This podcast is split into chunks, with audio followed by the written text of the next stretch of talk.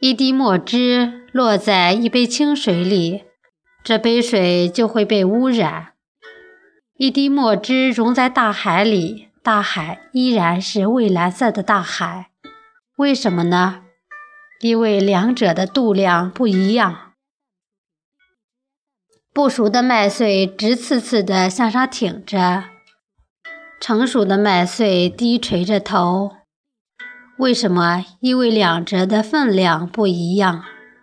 包容别人就是度量，谦卑自己就是分量，合起来就是一个人的质量。别为小小的委屈难过。人生在世，注定要受许多委屈，而一个人越是成功，所遭受的委屈也越多。要使自己的生命获得极值。和炫彩，就不能太在乎委屈，不能让他们揪紧你的心灵，扰乱你的生活。早安，吉祥，我是翟翠潇，欢迎大家的收听。